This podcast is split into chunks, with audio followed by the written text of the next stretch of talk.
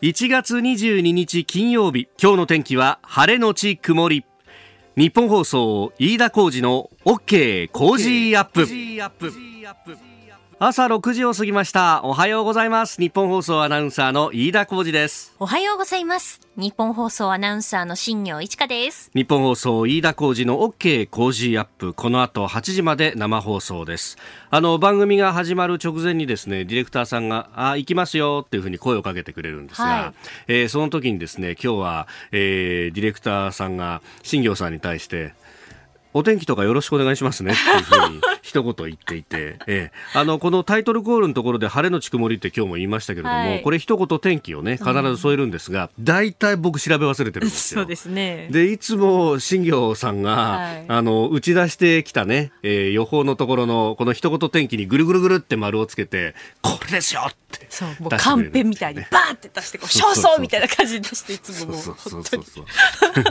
もう俺が調べないことが前提になってきてるなっていう、ね、いやもうねそういうところもね ちゃんと私たち心得てますからもすいません本当皆さんに支えられて支えられて もう半ば介護されてるような感じでやっておりますが。え、え今日も8時までお付き合いいただければと思います。あのスタジオに長官各紙が入ってまいりましたがやっぱこれはあの新聞の締め切りのね関係であのバイデンさん昨日の演説が午前2時からだったということでそうするとですねどう頑張っても東京の長官の最終版の締め切りには間に合わないと。まあ大体あの諸説ありますけれども1時頃がもうギリギリのギリギリだよねっていうまあなんつったってですね4時頃からもう新聞配り始めるからそう考えるとその辺締め切りですり始めないともう間に合わないということになるんで、えー、今日はですね新聞各紙、えー、一面トップからこのバイデン政権指導というのを大展開していると、えー、いうことになっております。まあこれについてねまあいろんなあ論点があると思いますんで今日も、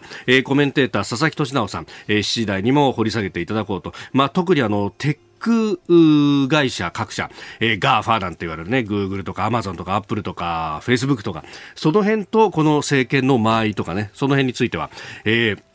佐々木さんに詳しく、えー、掘り下げてもらおうと思っております。で、あのー、まあ、こう、長官パラパラっとこうめくっていくとですね、おっと思ったのが、経済面に各紙載ってますが、ANA、全日空ですね。はい。えー、仮想旅行展開へという、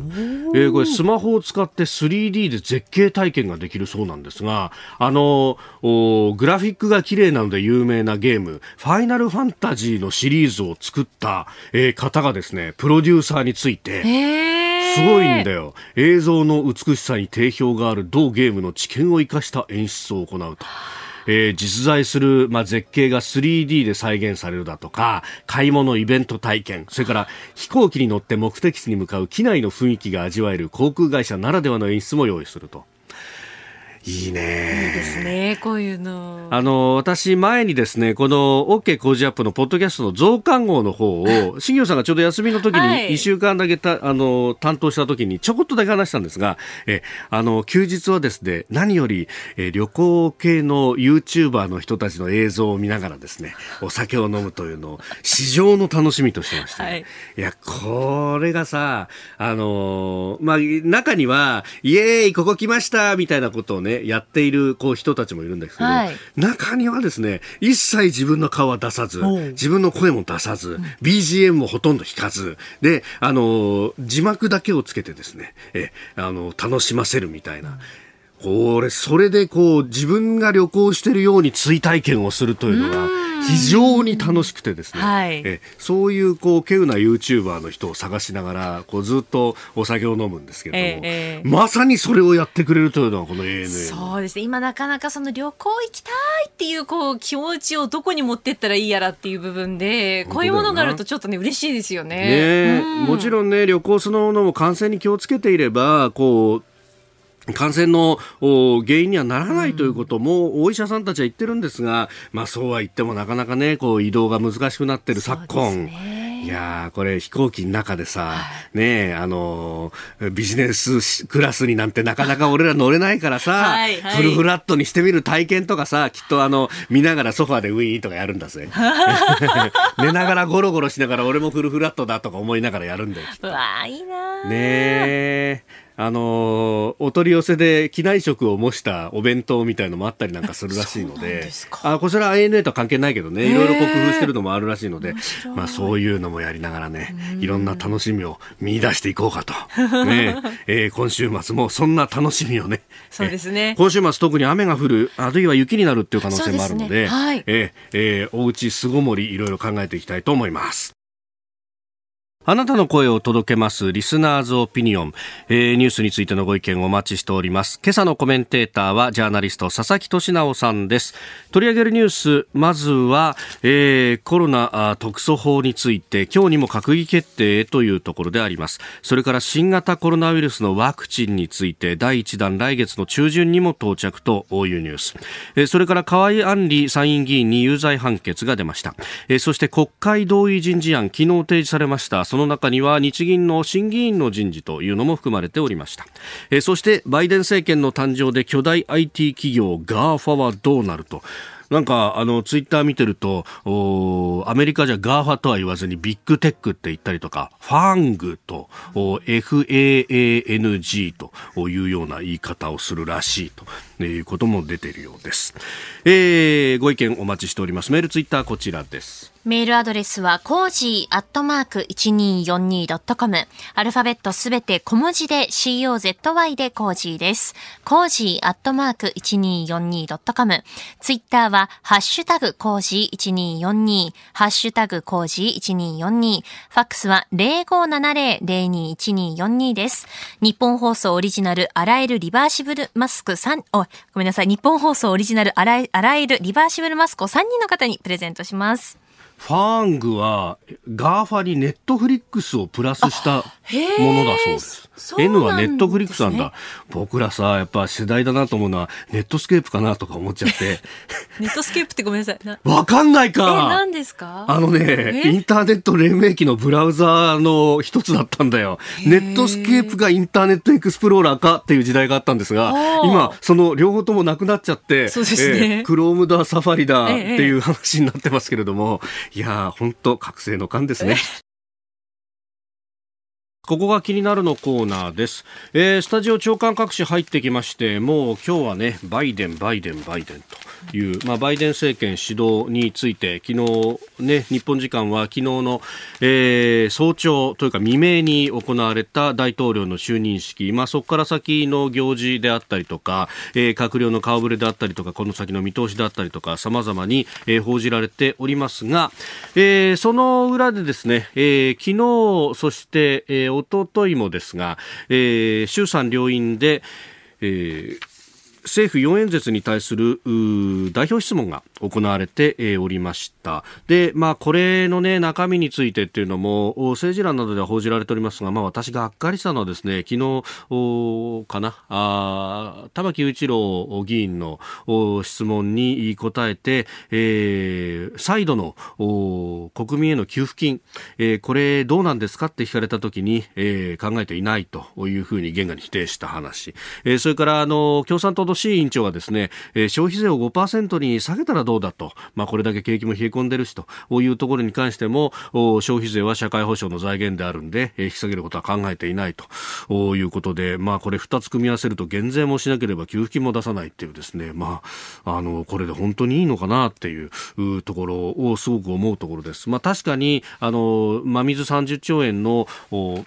経済パッケージというのはすでに、出してますけれどもあれ12月の半ばぐらいに閣議決定されているもので実際に、これの予算を策定していた時期っていうのは、まあ、11月から12月の頭にかけて、えー、こんなに1月に緊急事態宣言が出てですね、え、経済が冷え込んでるということを、まあ、あまり想定していなかったんじゃないかという、え、予算なのでこれあのだから追加で予算を組み替えるなりあるいは、えー、第4次補正を出すなりということも、まあ、そろそろメッセージとして出してくれないとなんかあの我慢我慢で暗い話ばっかりになっちゃうような気がものすごくするところですね。でそれから国会の運営に関して、えー、興味深い記事がありましてこれはあの日本経済新聞が4面の政治面のところで、えー、特集記事のように形で書いております、えー、官僚質問取り対面自粛与野党合意国会改革に一歩と。まあ、あのこれ前々から指摘されていたんですけれども緊急事態宣言下であってもそれこそ去年の4月5月であってもですねあの国会は動いておりましたでそこであの国会議員が質問に立つということになると、えー、どんな質問をするのかっていうのをまず、えー、2日前までに、えー、一応通告するというのがルールにはなってるんですけれどもこれほとんど形骸化されてしまって、えー、守る議員が少ないというのが現状です。で、えー質問が、まあ、それでも前日だとかにですね、まあ、で前日もそれ夕方ぐらいに出てきたりなんかすることが多いんですが、前日の夕方ぐらいに出てきても、それがあの、例えば一行でですね、えー、コロナウイルス対策についての質問とか、えー、ワクチンについての質問みたいなことが来ると、いや、これ一体何聞こうとしてんだろうということで、えー、質問取りといってですね、えー、これ、あの、官僚の方々が、えー、実際に質問する国会議員のところに行って、え先生これどういう質問されるんですかとそれによっていろいろ答え用意しておきますんでまあなんとなく概要でもいいので聞かせてくださいということをまあやると。で,、えー、でどうやらこういう質問するらしいぞっていうのを持ち帰ってきてそこからですね、えー、霞が関のその省庁の中でええー、じゃあワクチンのこのお関係はここの部署だからちょっと質問あの答え書いといてくれとか、えー、そういうこう指令が出てでそれをまた再度吸い上げてで、えー、形にして、えー大臣にレクチャーをする段取りをつけてみたいなことをこう夜通しやると。なこれがあるからもう、あの、残業時間は100時間を超えてくるなんて人がザラで、もう200時間ぐらいになっちゃう人もいると。200時間を超えて300時間まで、300時間以上残業してるという人も中にはいるというような、まあ、働き方改革としてもまずいし、そもそも対面であいあのいろんな人に会うっていうのは、感染防止だってできてないし、これが許されている霞が関、あるいは永田町って一体何なんだというのは、もう去年あたりからずっと指摘されてきたところが、ようやっと、昨日ですね、えー、衆議院の議員運営委員会理事会で、えー、質問取りの対面形式をできる限り自粛すると合意したと。えー、今更こんなことやってるっていうのが国会なんだなっていうのはまずあるんですけれども、まあそれであってもやらないよりはやった方がいいと。で、あの質問取りのレベルをしてるんですよ。これ、本当だったらその前段階として2日前に通告をするってことがあれば、2日前に通告をしてくれればですね、じゃあその2日間の間で、えー、ここのタイミングでじゃあお互いに時間も合うのでオンラインでやりましょうかとかっていうことが段取りが組めるんですが、前日夜に言われてですね、で、そっからじゃああの、リモートでって言ってもいつ捕まるかわかんないと。だったら行った方が早いみたいなことになってしまうので、これ全体を変えなきゃ全く、えー、改革にならないとというのは、ええ、いろんなところでも指摘されてますけれども、これ、えー、そこのところをまず守るのが先でしょっていうね、えー、みんなで決めたルールぐらい守れよって話なんですが、結局これも、あの、罰則規定とか何もない、ただの申し入れなだけなので、えー、バリバリ破る議員がいっぱい出てくると、むしろそうやってギリギリの質問通告でもってですね、えーあの、あやふやな質問を投げといて、で、えー、大臣にいろんなことを想定してレクチャーをしなきゃなんない状態にしとく。そうすると一個一個のあの答えがあやふやになってくるので、えー、国会で立ち往生したりだとか、あるいは後ろからこうね、えー、秘書官からのメモを読みながらっていうことになって、で、えー、秘書官に任せの答弁になってるじゃないかっていう、その絵だけを切り取らせるというですね。まあ、あの、それもこう戦略としてあるのかもしれませんけれども、このコロナ禍でですね、ええー、じゃあ試験をどう制限するかとか、有事と平時の切り分けをどうするかっていうのは本当は議論しなきゃいけないのに、そこまでもいかないと、これ、あの、政府の怠慢だとか、大臣の資質があって、批判するのは簡単なんですが、え、マッチポンプのようにそれを作り出している構造もあるという話でもあるし、それ、全体としてですね、えー、変えていかないと、これ一番得するの何かって言ったら、まあ、その構造の中で、あ、じゃあもう、あの、こっちで全部答弁書いときますんで、で、それ通りにやってくださいって言って、えー、そうやって、あの、国会が全体の議論が形骸化して、えー、法律がどんどん通っていくと、えー、責任は逃れながら、でも、国民を縛るような法律がスルスルスルスルっと通っていくというのが、もともこれは民主主義の危機なんではないかというふうに私は思うんですがいかがでしょうか？あなたの声を届けますリスナーズオピニオン。あ、さっきね、あのオープニングで ANA のお話をしましたけれども、ANA 機内食も売ってるみたいですね。そうなんですね。何でもびっくりさん、大和市74歳の方から、機内食も自宅で買えるって、えー、えー、昨日の読売でしたかね、載ってましたよ、といただきました。ありがとうございます。あますあ、19日付で配信をされてますね。それから、えー、沢徹さんという方からですね、アメリカからメールをいただきました。ありがとうございます。その上、この方、アメリカで医療に従事してらっしゃるという方です。えー、ロサンゼルスからいつもポッドキャストで聞いてます。医療従事者なので、一般の方より少し早く、モデルナのワクチン打ってきました。おお、そうですか。まあ、あの、本当に一握り数少ない日本人でワクチンを打ったという事例ですね。えー、海外在住なんで、万一夫婦で重篤化してしまった時に、子供を誰が面倒を見るのかと考えてすぐ接種してきました。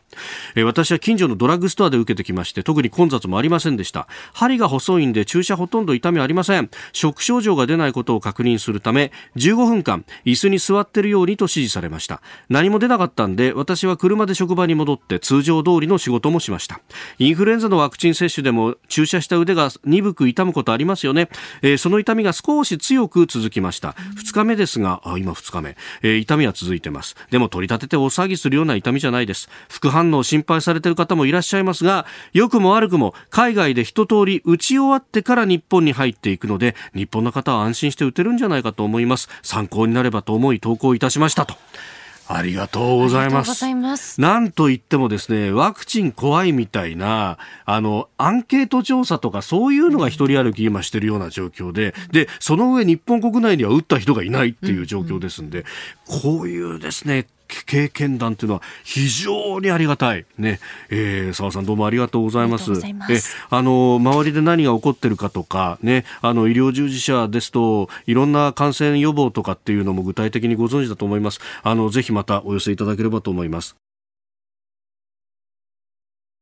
ここが気になるプラスです。メールをいただいておりました。あ、ひろきさん20代のつくば市の方ですが、バイデン政権いよいよ始まりますね。これによってアジアの情勢大きくあるかと思います。動向を伝えていただければと思います。と、いただきました。まあ、安全保障とかいろんな観点からね、バイデン政権どう変わるというのがありますが、私ちょっと、あの、別の観点から、あの、気をつけなきゃいけないなと思うのがですね、まあ、これバイデンさんが就任したということで、各国から、まあ、祝意だとかが出ております。で、その中で、えー、韓国は、は昨日ですね、国家安全保障会議というものの中で、ムン・ジェイン大統領が韓米同盟をより包括的かつ互恵的な責任同盟に発展させていくと、まあ、同盟重視の考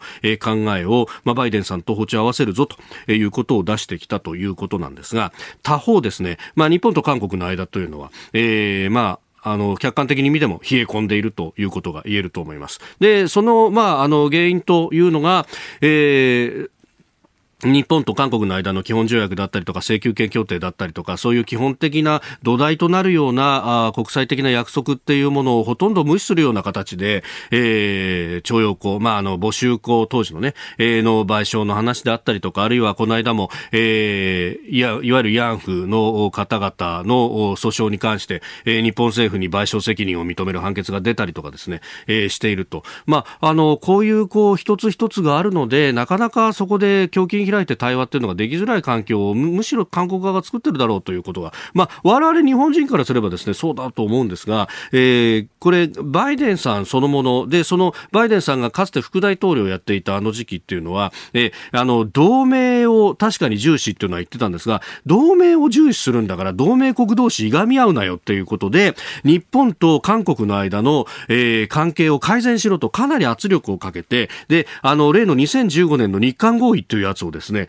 まああれ、結構アメリカが圧力かけて主導で作った。で、そこにバイデンさんもいたっていうことを考えると、韓国側がですね、ルール、その真ん中の事情っていうのを全部すっ飛ばして、同盟重視でしょ？同盟重視って言ってるのに、日本は僕らと仲良くしてくれないんですよ。日本ひどいでしょっていうことを言われかねないということを頭の隅に入れながら、そしてそれを言われた時にバイデンさん、お、そうだよなって、言いがちだなっていうところまでを先回りして、いや、実はうちと韓国の間には別の事情があってですね、これこれこういう事情があるんで、なかなか仲良くできないんですけど、それ、うち悪いんですかね？っていうのは、ちゃんと釘刺しとかないといけないと。いやー難儀な世の中だと思います。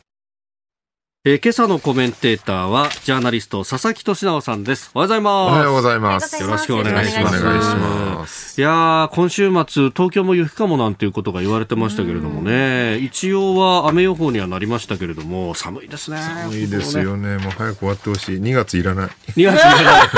あの3拠点生活されてますけど、東京以外の2拠点はいずれも雪が結構降るところですか？軽井沢はね、そうでもないですね。寒いだけで。ああ。まあ積もっても5センチ10センチぐらい。あそんなもんむしろ今、日本海側が心配ですよね。すごいですよね。福井の大場でしたっけ、うん、いや、あのー、美浜です。美浜だ、うん。でもね、あの辺はなぜかね、そんなに積もんないんですよね。あ、そうなんですか福井でもね、あの、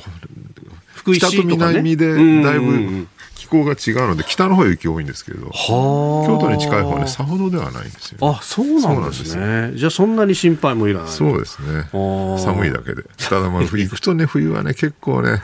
波がすんごい荒くて日本海の。あなんかなかなかね日本海は冬は、えー、辛いな。でもこの辛い暗い海の下に美味しいブリとかいっぱい育ってるっていうね。確かにね。そうですよね。その恵みもあるわけですもんね。あ腹空いてくるな、本当にね。えー、今日も一つよろしくお願いします。よろしくお願いします。お送りしております日本放送飯田コーチの OK 工事アップ。この後8時まで生放送です。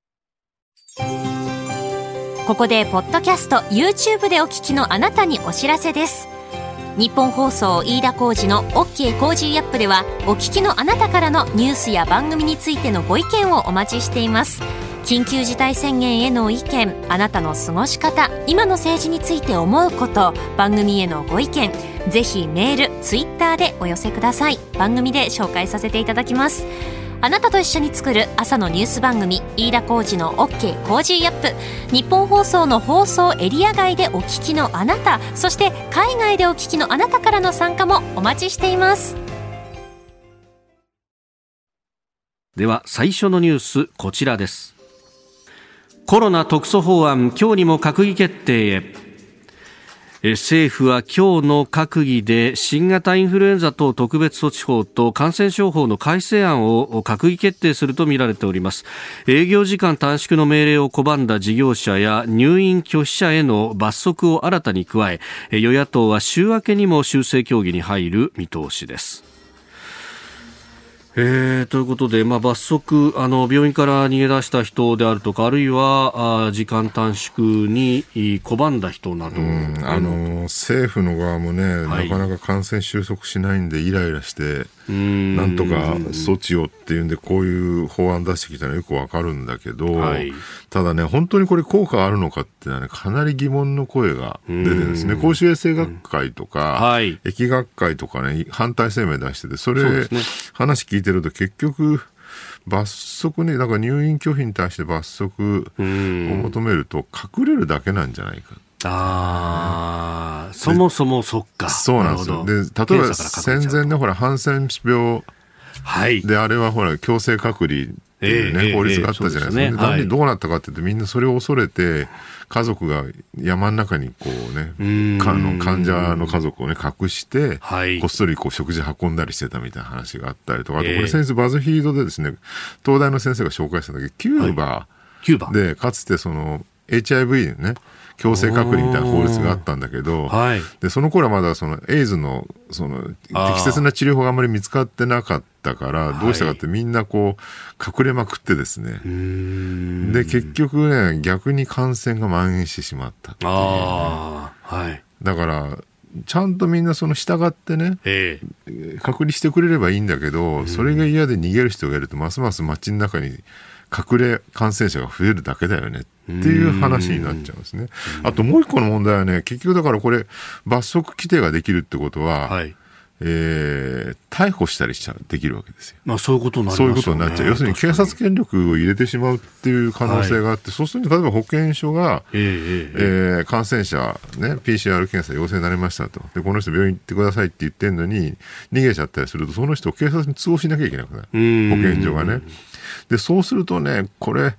だ保健所日本、日本の誇る保健所っていうのはね、これすごいやっぱ公衆衛生のシステムなわけですよ。はい、で、それは保健所とその一般の市民との間の割に信頼関係に基づいて成立しているシステムなんだけど、そこに警察通報ってことを入れてしまうと、そもそもその保健所のシステムが根底から揺れるんじゃないかって危惧も言われてるんですよね。ああ、市民が保健所忌避するようになっちゃうそうそうそうそう。な保健所に連絡した瞬間に警察がやってくるみたいな不安感を人々が感じるようになるのは、これはすごく良くないと。まあ実際そうなるかどうか分かりませんけど、まあそういう期間が出てるってことはね、ちゃんとやっぱ政府は認識すべき。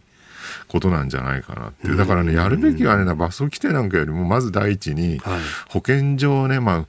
これ長年の地方自治体の財政なんで、かなり人員減らされたりとかしてるから、そこをもう一回ちゃんとね、はい、えー、交付金とか増やして、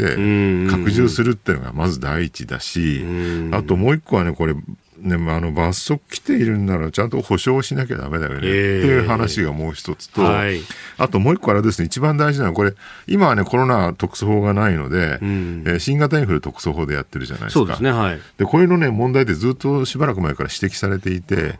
えー、主体は地あの知事なんですよね、知事があの自粛要請できたりすると、ところが、政府は何をやるかって、その知事知事に対して、えー、調整できるはい、総合調整っていう総合調整って謎の言葉が書いてあるだけで、そうすると、知事の側は自分たちの主体でやってるはずなのに、いざやろうとすると、政府がなんかいろいろ言ってくるみたいなね。だから去年の3月、4月ぐらいに、ほら、小池都知事が、はいね、その今回のコロナに関して自分が社長だと思っていろいろやろうとしたら実は中間管理職だったっていう名言をねこう図れてるわけですよ、はい、それと同じね結局誰が主体となってるのかっていうのは相変わらず明確になってない問題っていうのがあると。で責任の所在はねやっぱりちゃんときちんと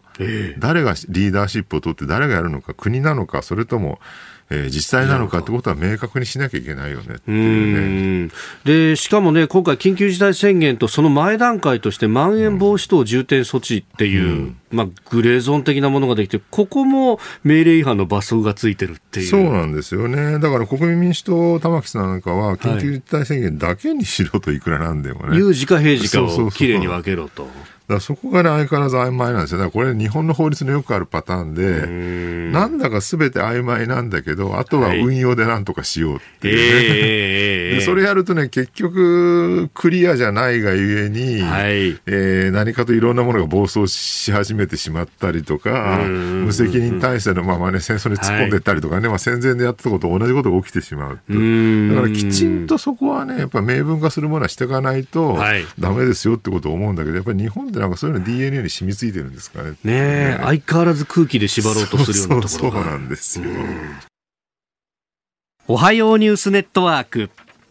東京有楽町日本放送キーステーションに全国のラジオ局21局を結んでお届けいたします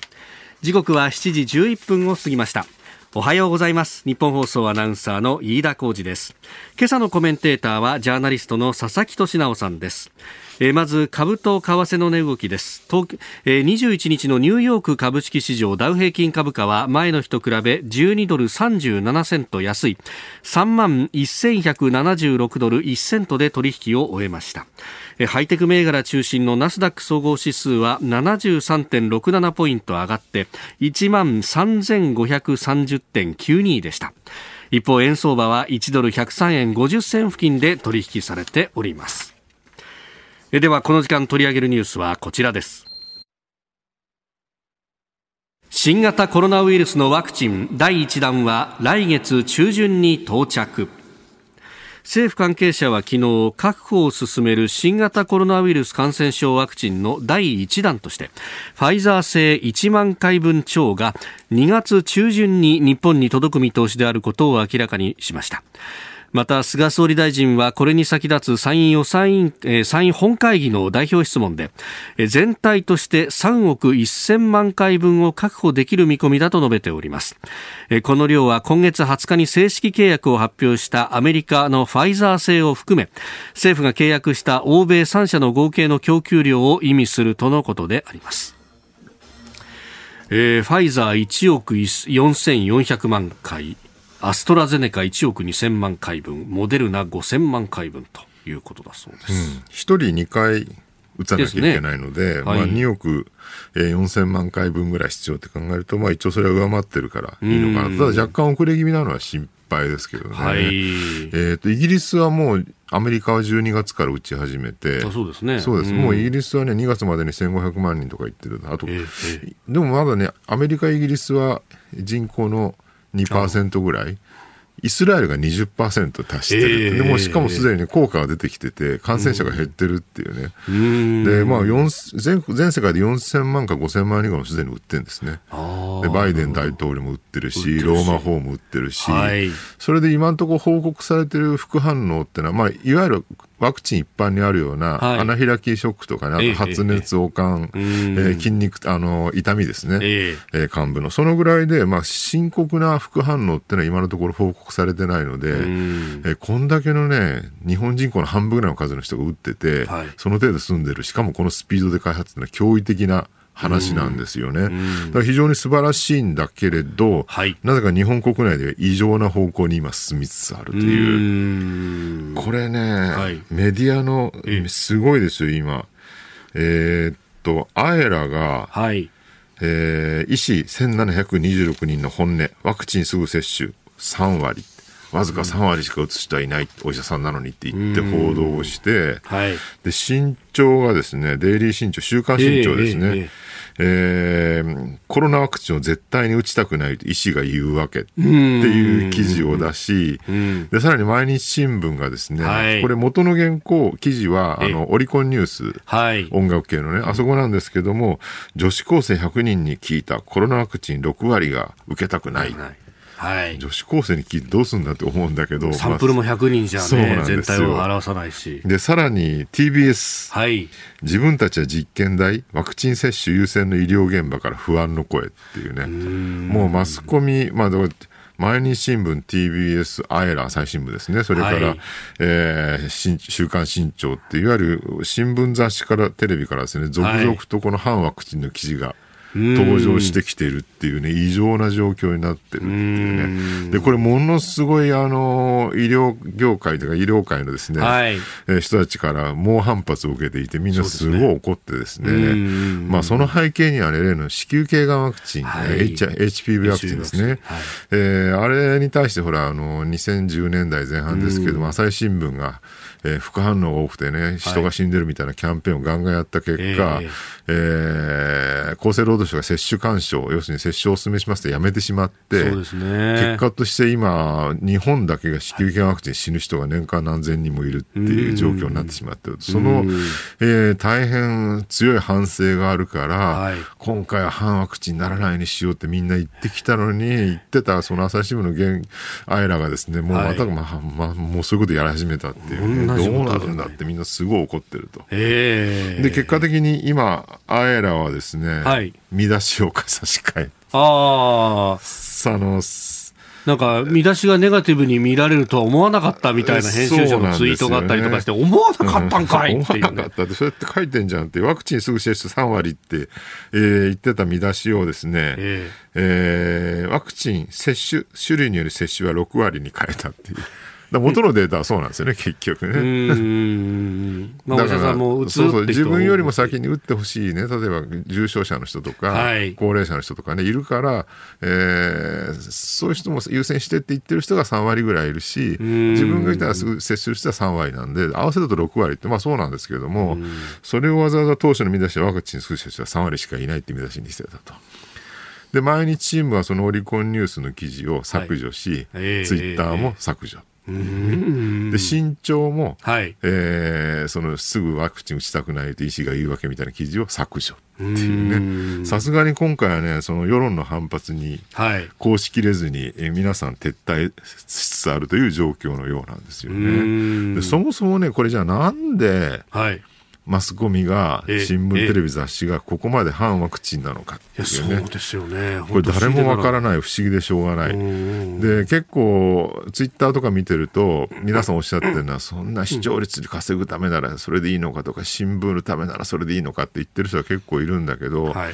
まあ、週刊新潮あたりはね、売り上げ伸ばしたいってあるかもしれないんですけど、あのもともとそういう雑誌ですからね。まあね、もともとのね、あの伝説の編集者の方。お前ら人殺しの面が見たくねえのかって言った、ね、言ってフォーカスを創刊した会社ですから、わ、はい、からなくもないんだけど、えー、じゃあ新聞とね、テレビってね、そこまで金のためかっていうと、もちろん会社全体としては儲けなきゃいけないってあるんだけど、はい、僕は毎日新聞出身でずっと社会部で事件記者してた経験から言うと、えーはい、そこまでね、金のことは考えてないです。一人一人の記者、もしくはデスククラスとかはね、どっちかっていうと彼らが一番中心に置いてるのは、やっぱり社会正義なんですよ。だから今回の問題はね、お金のためとか利益のためとかいう話じゃなくて、はい、歪んだ社会正義の問題なんですよね、明らかにね。じゃあなんでその歪んだ社会正義、反ワクチンに行ってしまうのかって、これね、なかなかね、分析するのは難しいんですけど、僕個人の経験から言うと、はい、日本って昭和の頃ね、だから、高度経済成長があった1960年、70年代の、えー、時代の精神って何だったかっていうと、ものすごいこう日本って電子立国なんて言葉もあったりとかね。テクノロジー中心で社会がどーンと回していってほら、えーね、大阪万博1970年、人類の進歩と調和科学万歳みたいなね、はい、そういう世界でずっと来たわけじゃないですか、でそれはそれで我々の国に豊かさをもたらし、えー、経済大国になったんだけどなんかねそれに対して批判的な姿勢を持つメディアってのが当時の貴重だったんですよね。うん、豊かさは物質だけじゃないと。そうそうそう。だから物質的豊かさを本当にテクノロジーガーンと駆動させる。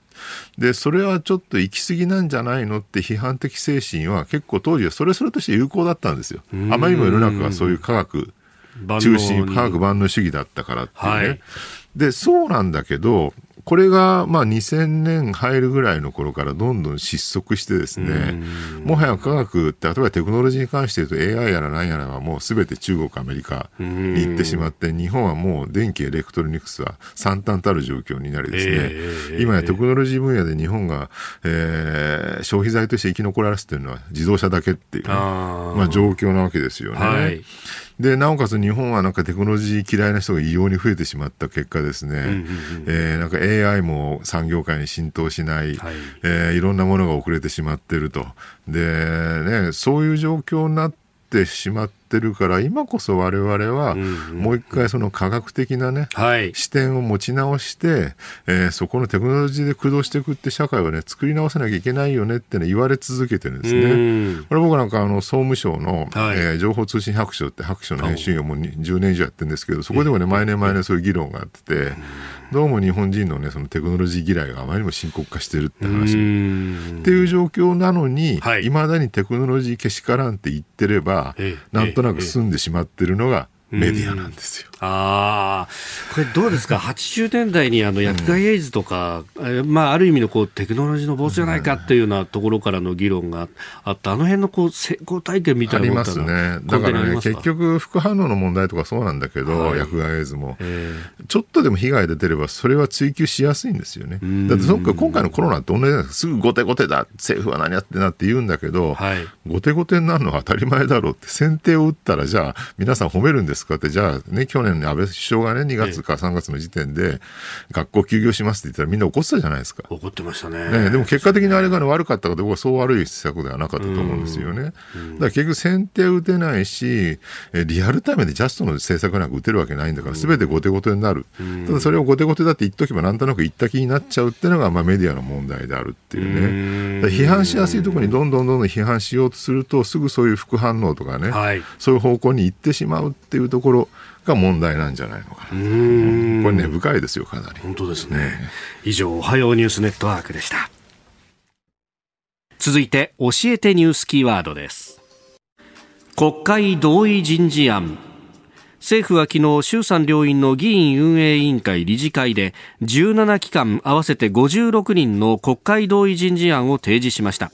日本銀行の審議員に野口朝日専修大学教授。預金保険機構理事長に三井秀則東大大学院特任教授を充てます。今国会で同意される見通しです。国会で同意がないと職に就けないという、まあ、政府機関の役職、まあ、特に、えー、数要なところというのが多いですが、日銀のね、人事が注目されて野口朝日さんね、はい、まあ、リフレ派の、えー、ね、象徴的な人物ですけども、彼が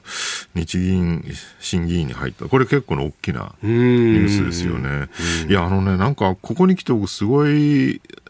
金融政策っていうか、まあ、財政出動のね、はい。考え方って世界的に変わりつつあるかなって。ちょうどねこの先週ウォール・ストリート・ジャーナルの日本語版読んでたら、はい、あのタイトルがなかなか刺激的なんだけど新型コロナ禍資本主義の修正を促すかって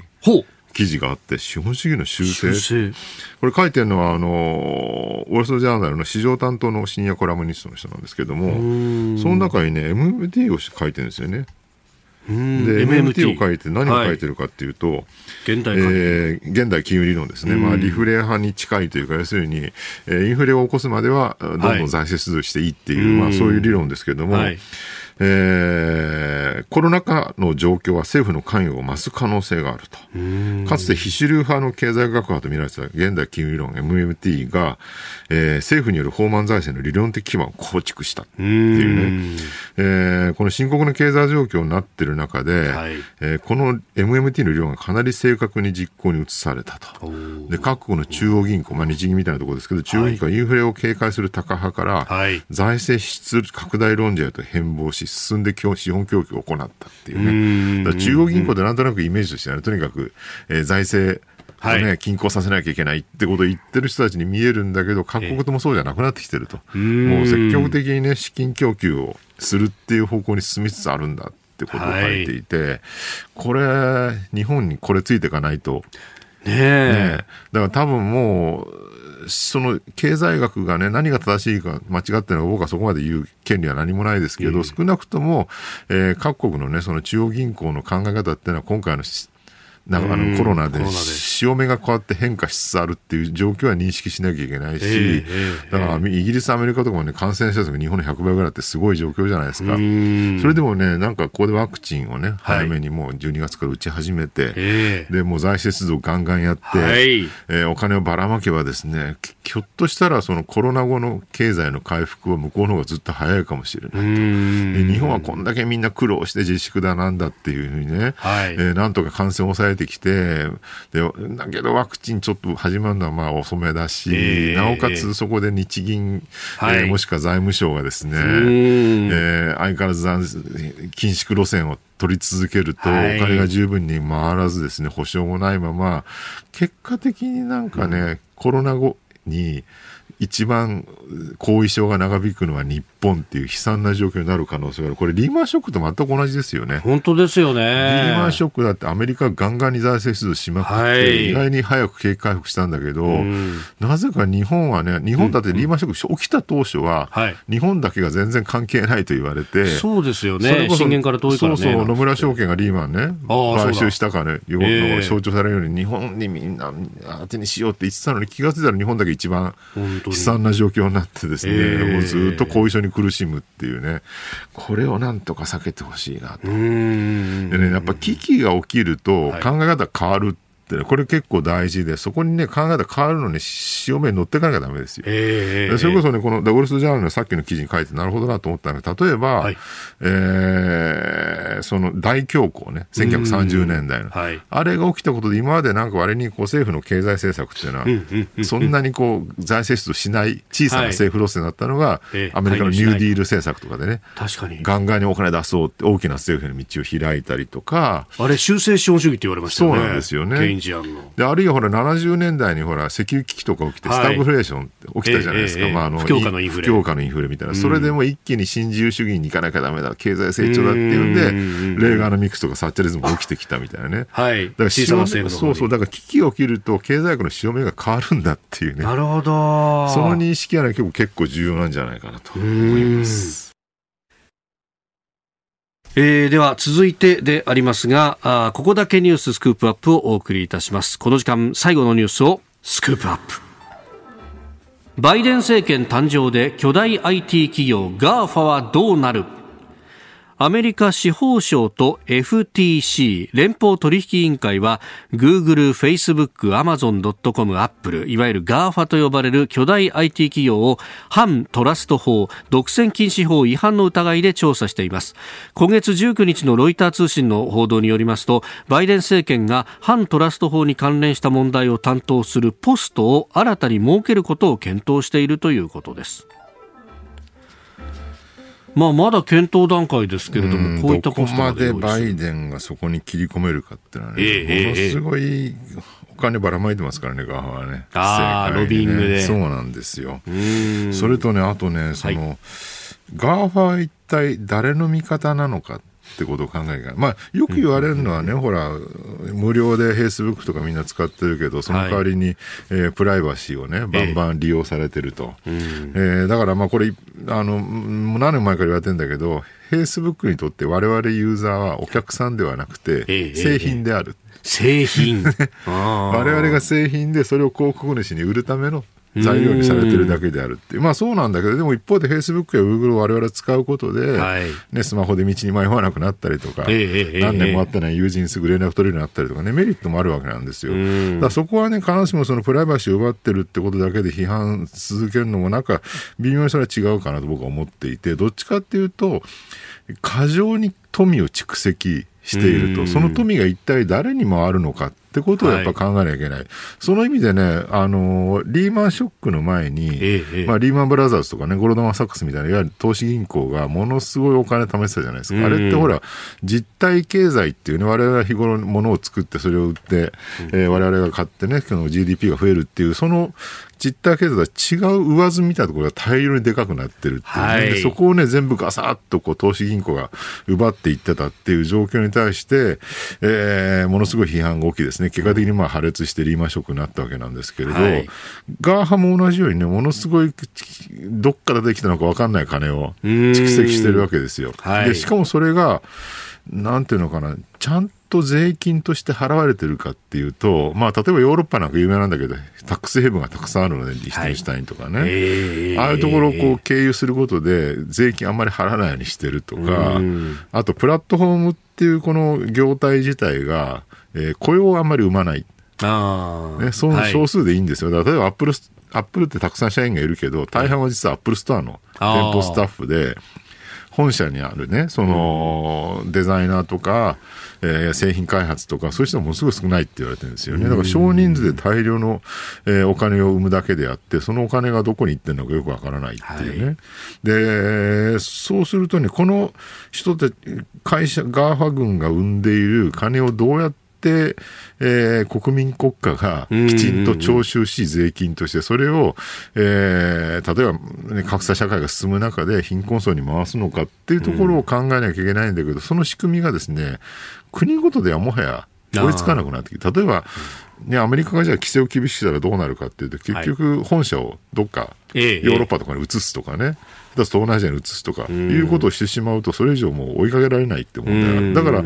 あの、経済学者のトマ・ピケティなんかは、はい、えー、国家間でね、はい、国際社会で徴税する仕組みを作らない限り、この格差化の進行を食い止められないってことを、まあ、前から言ってるわけですよね。国際所得税みたいなものを作るべきだっていうことを言ってますね。でね、これね、前にあの、セールスフォースっていう、アメリカのやっぱこれ大手 IT 企業があって、そこのマーク・ベニオフっていう創業者がですね、えー、トレイルブレザーって本を書いて、それ去年ちょうど東洋経済から日本語版が出たん。はい、その関係でね、いくつかイベントやったりとか、またインタビュー受けたりとかで記事書いたんですけども、え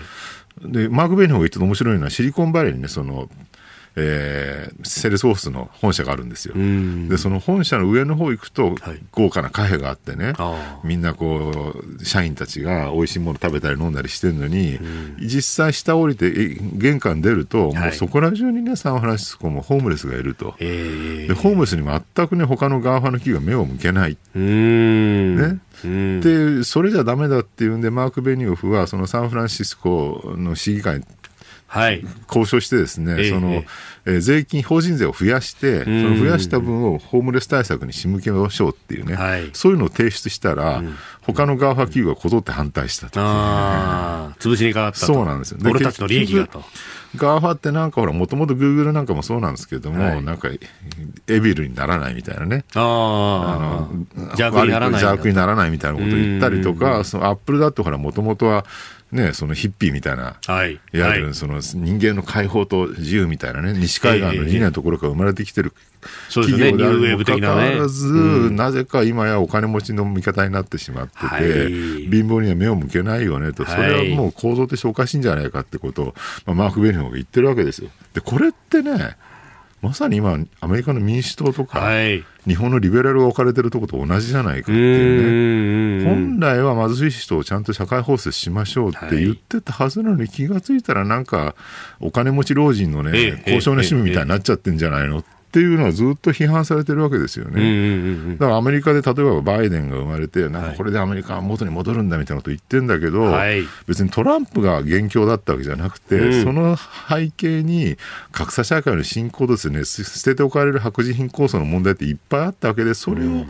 体現して生まれてきたのがトランプ政権だったということを忘れてですね、はい、なんかまるでまたまた元のアメリカに戻ればすべて収まるみたいなことを言ってるのは僕おかしいと思うんですよね。多様なエリートの党みたいな、ね、そうなんですよ。そこには貧しい人誰も入ってないっていうね。だからあのバーニー・サンダースが就任式バイデン出てきて、なんかあの、ラフすぎる格好なうそう、おじいちゃんが近所の銀行に行くみたいな格好してるとか言われてたんだけど、もうダウンだけ羽織ってさ、そうそうそう、あれはまさにね、周りがエスタブリッシュメントだらけで高級なスーツ着てる中で一人その、田舎のおばおっちゃんみたいなね、格好して出てた、特に僕はバーニー・サンダースの一つの矜持みたいなのね。強烈な、あれはアンチテーゼなんだそうなんです。感じるんですよ。まあ彼だって当然ながら綺麗な格好だってできるはずなんだけど。あるはずですけどね。だからそのもやエスタブリッシュメントにまた戻っていくアメリカに対して、俺はいつまでもね、その貧しい貧困層の味方をするんだってサンダースがね、僕は突きつけてる感じはすごくしましたよ。そこについてる若者ってのは非常に多かったはずですよね。そうなんですよね。だから社会主義を期待してる若者が増えてるみたいな話もあるわけで、えー、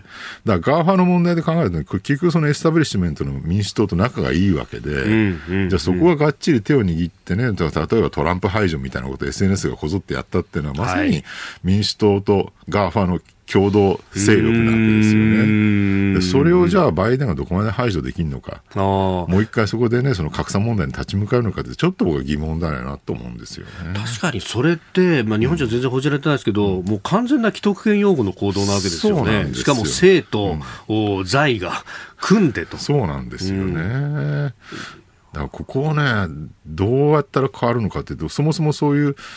ね、トランプなき後に別にトランプは良かったと全く思ってないし僕はトランプは嫌いなんだけど一方でなんかその、貧困白人層みたいなね忘れされた人たちを味方してくれる人がもはや誰もいなくなってるアメリカっていうのは一体どうなんだろうなってのはね思うんですよ。そっちの方がよりなんか不満のマグマがたまり、そうなんですよね。危険な兆候になっていく。よりトランプよりもクレバーなですね、えー、なんかファシストみたいなの出てきたらみんなそっちに走るんじゃないかっていう感じもちょっとしますよね。そして入り口は再分配政策ですよね。そうなんですよ。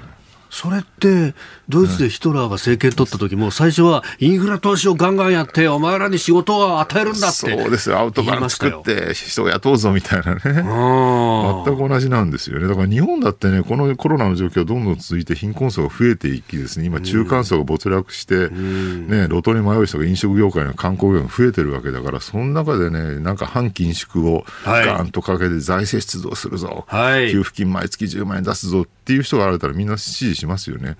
でその人が果たして経済政策はそうかもしれないけどより危険な思想を持ってたらどうなのかっ